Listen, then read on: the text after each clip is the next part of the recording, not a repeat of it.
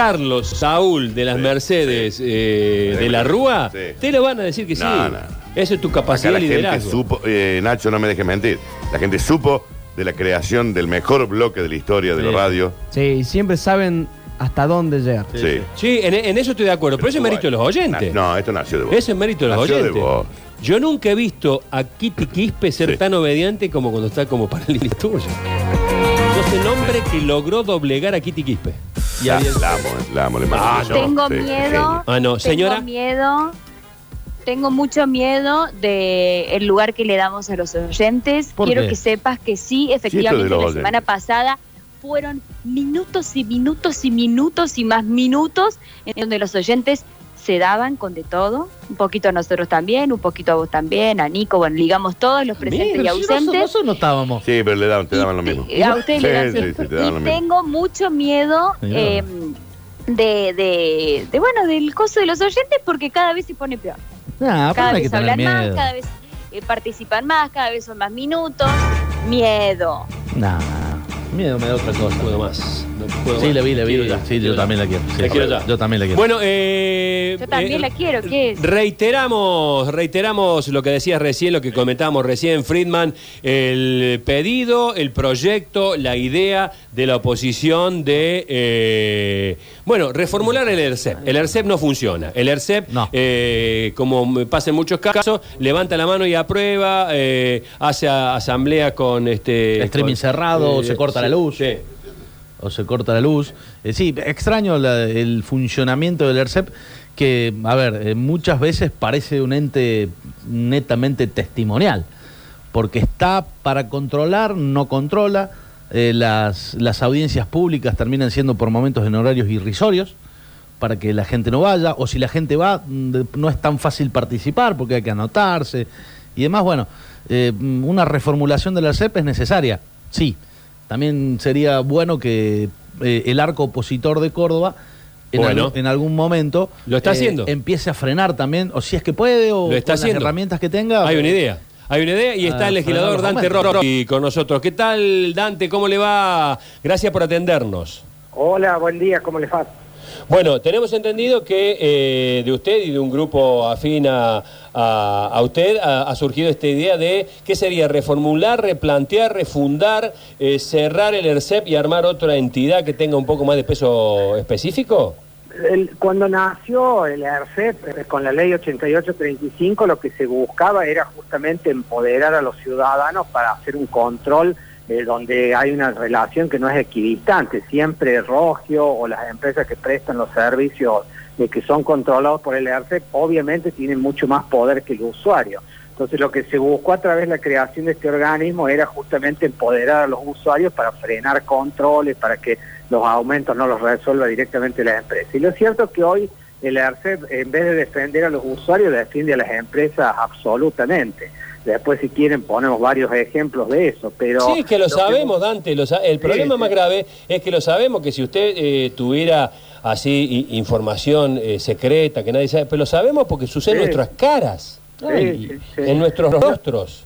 Y lo que buscamos con el proyecto es cambiar la, la estructura de, de- de las autoridades del ERCEP. Claro. El ERCEP está formado por eh, seis vocales. De esos seis vocales, dos son por las fuerzas opositoras. En este momento uno es el doctor Facundo Cortés Olmedo, que es representante del radicalismo, y el doctor Juez, que es representante del de, juecismo. Y, lo que, y el resto de los cuatro que quedan, tres los pone el Poder Ejecutivo y uno lo pone la, gente que está vinculada a estos servicios que controla el ERCEP, pero que, oh sorpresa, tienen un sistema de elección que siempre recae en alguien que es, que es afiliado al partido de gobierno y aparte de eso que vota siempre alineado con el gobierno. Entonces lo que buscamos es cambiar esa estructura, cambiar, en vez de, pero, pero no hacer un gran cambio para ver si podemos convencer a Hacemos por Córdoba, que tiene mayoría absoluta en la legislatura, y que muchas veces no deja pasar nuestros proyectos. Lo que buscamos es sacarle un representante del Poder Ejecutivo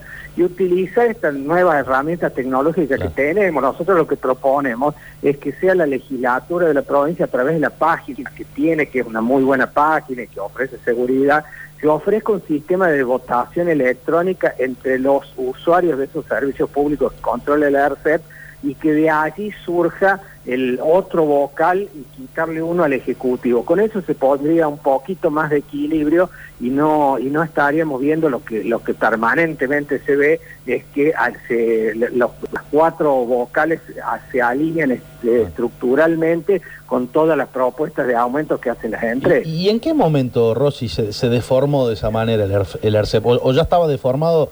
Desde el inicio, porque por lo que usted dice, termina siendo un ente testimonial, digamos, sí, estamos para controlar, pero los aumentos pasan todos. Sí, y ahí, como digo, el, representante de los usuarios, eh, fíjese que lo, lo más llamativo fue lo, más sorprendente fue el 100% de aumento del agua en un año, ¿no? Y el y el que al que mandaron a, fundamentar ese aumento en la opinión pública fue Walter Escamino, que es justamente el representante de los usuarios, o sea, es todo un contrasentido y, y ese, ese representante lo, lo ha cooptado por supuesto el Ejecutivo. Entonces no puede haber cuatro representantes del Ejecutivo que avalen todos los pedidos de aumento que hace la empresa. Pero aparte yo que sigo cómo son las audiencias públicas, cada vez que hay un pedido de aumento, el ARCEP tiene que aceptarlo o no. Yo pongo un ejemplo, en este caso eh, EPEC ha pedido un 10,2% del agua. Siempre el representante del ARCEP eh, da el ok y por ejemplo en este caso dice le vamos a dar el 10,1, o sea, es casi exactamente lo mismo que plantea la empresa sin ningún tipo de objeción de costo, ni de estudio, ni de nada. Directamente, cada cosa que pide la empresa es aceptada por el ARCEP. O sea que, digamos, no, no hay ninguna herramienta para frenar un aumento en el caso de que se lo entienda que, es un sinsentido, quiero decir. En ARCEP no se puede por lo que usted relataba. Y después entiendo que en, las cámaras con mayoría del oficialismo tampoco habría ninguna herramienta. Tampoco, y aparte de lo de la ERCEP es reiterativo. Ustedes se acuerdan, el año pasado hubo eh, una ola de reclamos y de, los usuarios que recibían permanentemente aumentos exorbitantes de la boleta de la luz. Eso era porque en pandemia controlaban al voleo los medidores. Bueno, nunca hubo una resolución favorable a ningún usuario, nunca, eh, nunca una eh, alguna medida que tenga que ver con la defensa de los usuarios. Y, y, aparte de eso, hay un dato que marca que, que hasta han perdido ejemplaridad. Yo digo, es, el organismo que tiene que aumentar los, los servicios y, son los servicios más caros de la Argentina. Bueno, el año pasado, a fines de año, adjudicaron la construcción de cocheras para los funcionarios a una empresa por 284 millones de pesos digo, hay necesidad de construir cocheras para los funcionarios cuando, cuando obviamente por el, por, por la inflación llueven los pedidos de las empresas de aumentar las tarifas bueno, me parece un contrasentido. Ahora, ahora el, el, tema, ahí voy con Daniel Friedman que también quería hacer una pregunta. Ahora el tema es, este, siempre parece todo el asunto, eh, y, nosotros los periodistas también hacemos la media culpa, de estar siempre discutiendo y poniendo sobre la mesa eh, el tema de los políticos, el CELERCEP, los legisladores y demás. ¿Qué pasa con las empresas? ¿Quién tiene la suficiente capacidad como para, eh, son empresas fuertes, las que manejan el gas, las que manejan el agua, las que manejan los servicios de telefonía, ni hablar de los que manejan porque son es servicios públicos. Sí. Pero ¿hasta qué punto eh, vamos a dejar de lado Internet? ¿Algún, ¿En algún momento vamos a tener que considerar Internet un servicio público también? Sí, que, fue considerado en la pandemia. ¿Te acordás que no se puede sí, cortar y demás? Pero exactamente. Eh, son empresas muy poderosas muy poderosas y para eso estaba la creación de estos organismos de control para ponerle un freno. Bueno, si el organismo de control no pone un freno, directamente los poderosos hacen cualquier cosa con los usuarios.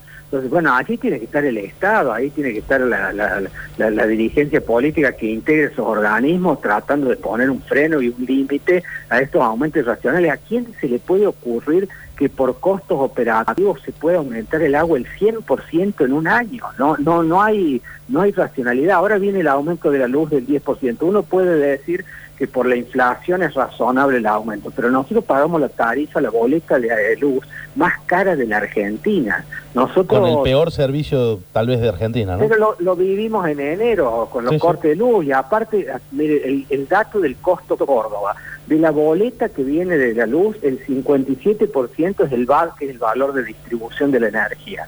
Eso es lo que hace que la boleta de, en Córdoba sea tan alta.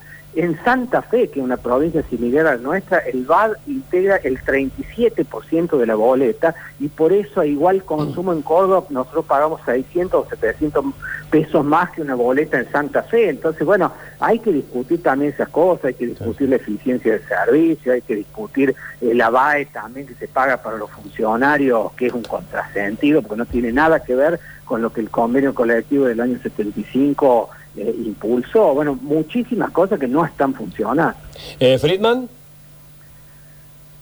Eh, ¿Usted, Rossi, está conforme con el rol que tiene la oposición?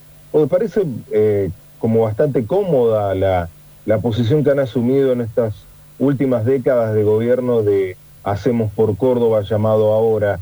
Además, con este acercamiento de algunos sectores del macrismo y del propio escarietismo a, a la, al, al, al, Frente Opositor Nacional. Es, muy buena la pregunta, obviamente que no estoy conforme, nosotros cometimos errores en el 2019, fue un bochorno y un papelón ir dividido una elección y eso permitió que el gobernador ganara con casi 60%, lo sufrimos en la legislatura, de 70 legisladores tienen 51 y las cosas que nosotros planteamos muchas veces chocan contra la pared, la gente no sabe, no nos ponen... Eh, y que yo tengo en, estos dos años presentado 150 iniciativas propias. De esas 100 son proyectos de ley. Nunca me lo han debatido ni siquiera en las comisiones. Y eso le pasa a todos los parlamentarios de la oposición. Y aparte de eso, por supuesto, hay contrasentido. Muchas veces lo, los, eh, los legisladores que responden al PRO en Córdoba, que son cuatro, votan todas las propuestas que hace el Ejecutivo. Por ejemplo, el presupuesto, que aprobaron el año pasado el presupuesto.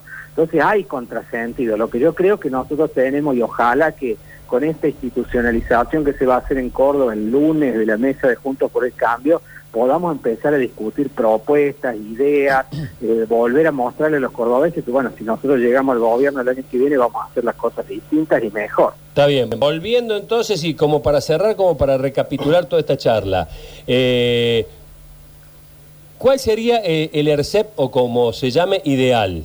¿Qué, qué debería qué debería tener para que sea realmente una entidad Que cumpla con capacidad de que, que cumplir su Claro. función. Este aumento no ha lugar, Claro. porque eh, esto equivale a, a- a que los que estén integrando el ERCEP tengan hagan un laburo de investigación. Sí, para, sí, sí. están en condiciones, acá hay oyentes que hablan de la inflación, que los políticos paren la inflación. Eh, yo no quiero que haya hambre en el mundo y no haya más guerra. Ok, listo. Eh, mientras tanto, mientras tanto, ¿qué se hace? Eh, eh, digamos, eh, personal que estudie la situación. Este, este aumento no ha lugar porque es, eh, es- es temporáneo, han tenido un aumento hace poco, eh, no ha habido una mejora en la calidad del servicio, digamos, eh, hay que laburar.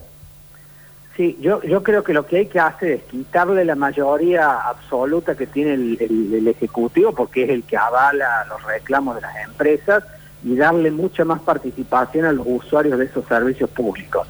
Eh, los usuarios, por supuesto, tienen la responsabilidad de no dejarse birlar en el representante, como pasa hoy, que, que es un afiliado al partido de gobierno y que, es, eh, y que vota absolutamente todas las cosas Sí. que propone el Sí. Ejecutivo. Lugar que no se ocupa, lugar que te lo ocupa. Claro. Exactamente. Y ahora, Rosy- se gana con más participación. A mí como vecino, eh, lo que usted está contando me da vergüenza.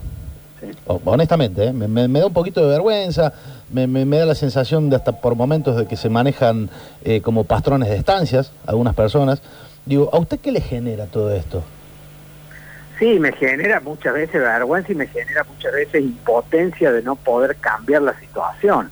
Eh, yo- no es el primer planteo, yo lo del ERCEP lo vengo siguiendo desde hace un tiempo. En algún momento el año pasado, frente a la ola de reclamo, le pedí la renuncia al titular de, o le pedí al Ejecutivo que lo cambiara al titular del ERCEP.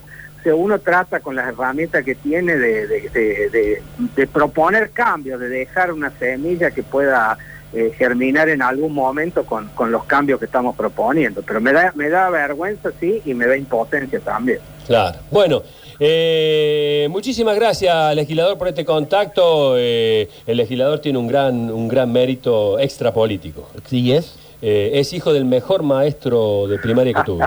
Ah, claro. Bueno, mu- muchas el gracias. maestro Rossi. Muchas gracias, muchas gracias. Bueno, Le mando un abrazo. Un halago, un halago. No, Gracias, por favor, abrazo, al contrario. Un abrazo grande. Gracias, gracias. Hasta luego. El, maestro Rossi, ¿cómo será que era el maestro Rossi? Que no Claro. me acuerdo el nombre. Mirá. Y no quise Bueno. cometer la imprudencia de preguntárselo, pero era el maestro Rossi. Es que nadie se acuerda el nombre del profesor. Maestro, maestro. El maestro se maestro, acuerda todo. maestro, sí, maestro, el maestro se acuerda todo. Pero el maestro Rossi. No, y- no, pero y digo el nombre, pero sí el apellido. ¿Vos te acordás? de, los maestros, de todos los maestros, me acuerdo los nombres. Ah, ¿te acordás? Nombre y apellido porque los llamamos así, solo que este, en lugar del nombre, era, El digamos, teníamos, hoy, hoy, ¿a quién tenemos? Guillermo Bandieri, por ejemplo. Sí. Este, hoy quién tenemos a Dante Olmedo. Eh, pero el maestro Rossi, el ma- la palabra maestro reemplazaba el nombre, El nombre. porque era maestro.